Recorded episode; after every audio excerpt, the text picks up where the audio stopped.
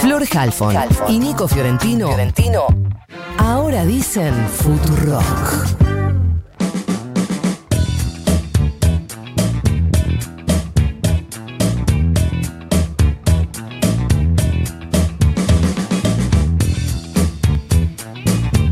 Faltan 13 minutos para las 8 de la mañana. Fito, Sí. querido, buen día. ¿Cómo te va?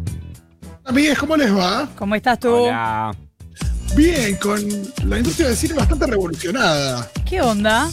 No sé si se enteraron, pero ayer hubo un anuncio que podría reformular eh, nada, el mundo del cine, porque Disney eh, compró Warner. Brothers. Ah, no. ¿Cómo? Disney compró todo, dije. Dije, Ah, sí. no, Ah, podría haber sido, pero no.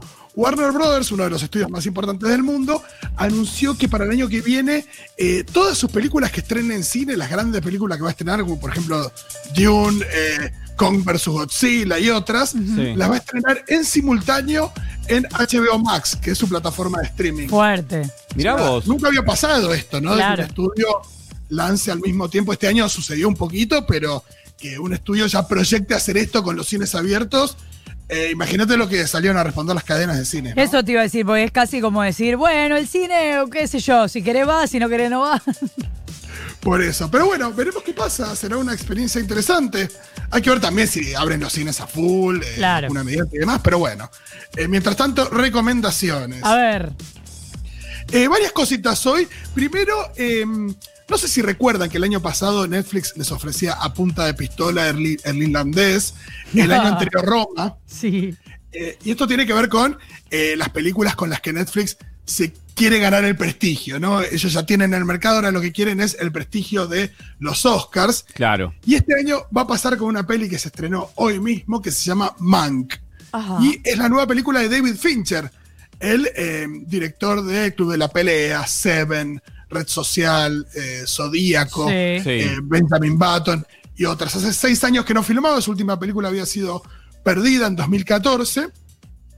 Y tiene esto, ¿no? Es el combo de Netflix eh, lanzando la película de Fincher. Fincher, este director que nunca ganó el Oscar, estuvo cerca ahí con Red Social. Ese año lo ganó El Discurso del Rey, que una de las entregas más injustas que hubo. Y eh, bueno, ahora viene em, además Fincher con una película de las que a la academia le gustan, que son las películas sobre el cine, ¿no? Es una peli de Hollywood eh, mirándose a sí mismo. Y acá lo que hace Fincher es em, filmar un guion que escribió su papá. Mirá. Eh, Mirá. En la década del 90, después eh, su padre falleció, así que quedó ahí medio trunco el proyecto, pero finalmente avanzó. Y es la historia de Herman Mankiewicz, eh, Mank para, para todos, Sí. y era un guionista de Hollywood de la década del 20, del 30, del 40, que en su haber tiene eh, un borrador del guion de El Mago de Oz y eh, la coescritura junto a Orson Welles del guion de El Ciudadano, la que para muchos es la mejor Mm. película de la historia. Sí. Eh, bueno, y justamente ahí se mete la peli, es una peli que está filmada en blanco y negro y una peli que tiene sonido mono. Esto llamamos la atención. Mirá vos. Eh, y em, con una fotografía que remite a- al, al- al ciudadano. Y bueno, ahí tenemos el proceso de escritura del guion del ciudadano y em, por ahí la, muestra de un Hollywood que, era muy diferente, ni hablar al de ahora con estas decisiones, sino que también era muy diferente en cuanto a, al glamour. eh, una mezcla entre gloria y también mucha corrupción, una época donde, bueno, un poco eh, los dueños de la pelota hacían eh, lo que querían y había mucho desborde.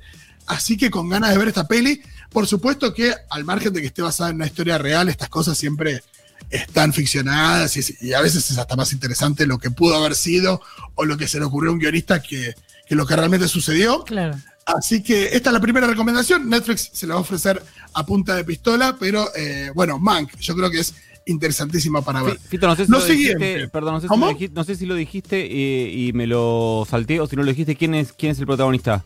Ay, perdón. Sí, Gary Oldman, que ganó el Oscar hace un par de años por interpretar a Winston Churchill. Acá también, una interpretación que monstruo eh, absoluto. seguramente esté ahí eh, entre las nominaciones. Bien. Para los Oscars raros que se van a entregar en abril, hay que ver cuántas películas terminan ahí calificando para los Oscars. Eh, ya abrieron la cosa, dijeron, bueno, si se estrenó en streaming también puede competir y demás, porque nada, la condición de que se estrenen en salas para el 2020, la verdad que es extraña. Bien. Bueno, lo siguiente, folclore, sesiones en Long Pond Studio. Esto es un, un recital, básicamente, que podemos ver en Disney Plus, que em, nos mete en em, el disco folclore de Taylor Swift, que es un disco que ella em, hizo en cuarentena. Eh, algunos hicimos pan con masa madre. Hizo, hizo un disco que en realidad es un discazo, para mí uno de los mejores discos del año. Eh, recordemos, estrella del pop norteamericano con origen en el country. Eh, si querés, se metió un poquito en el medio y acá hizo un disco folk eh, que grabó en remoto con sus músicos. Contactó a un par de músicos que le gustaban. Imagínate los músicos del otro lado, como diciendo, por más prestigio que tengan, eh, sí, Taylor, quiero laburar con vos. Eh, y lo hicieron en remoto. Y después de varios meses, el disco salió en, en julio, eh, se juntaron a tocarlo, finalmente. El estudio que tiene ella en su casa ahí en la zona rural, ahí en el estado de Nueva York. Todo todo muy hermoso. Y lo que podemos ver acá en Disney Plus, que es esa sesión o esas sesiones de, de finalmente juntarse a tocar el disco y a ellos charlando acerca del proceso de eh, grabación del disco que tuvo esta particularidad. Eh, ella hablando de las canciones y demás. Y de nuevo, lo que más se luce acá son las canciones. El disco tiene 16 temas y yo creo que hay alrededor, alrededor de 10 que son en realidad grandes temas. Así que lindo para verlo una tarde de, de sábado de domingo, ¿por qué no? Eh, folclore, sesiones en Long Pond Studio, eh, ahí en Disney Plus. Y seguro Bien. ahora hay quienes tienen lunes, martes también, así que eh, muchas Claro. opciones. Bien. Totalmente. Por eso traje cuatro opciones. Ajá. Siguiente, podría ser sábado, domingo, lunes, martes, ¿por qué no? Bien. La siguiente, que El viernes ya tenemos plan. El viernes ya, ya está resuelto. Claro, el Sí. viernes tenemos el, el Festival de Futuropo de la noche. Esa que- noche. Pero bueno, después el festival es algo también. Bien. Eh, para el lunes entonces, Sí. Mad Max Fury Road, eh, una de las mejores películas de acción de... No, perdón, la mejor película de acción de los últimos 10 Ahí va. años.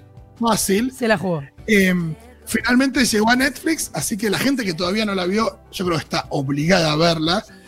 Eh, es muy loco, porque cuando salió esta peli hace unos años, uno decía, raro, una continuación de una saga que, que- que ya parecía haber muerto hacía mucho tiempo, con un actor diferente. En la saga original estaba Mel Gibson, ahora Mel Gibson tiene como, nada, 80 años y problemas con. Claro. Y eh, acá es muy diferente todo.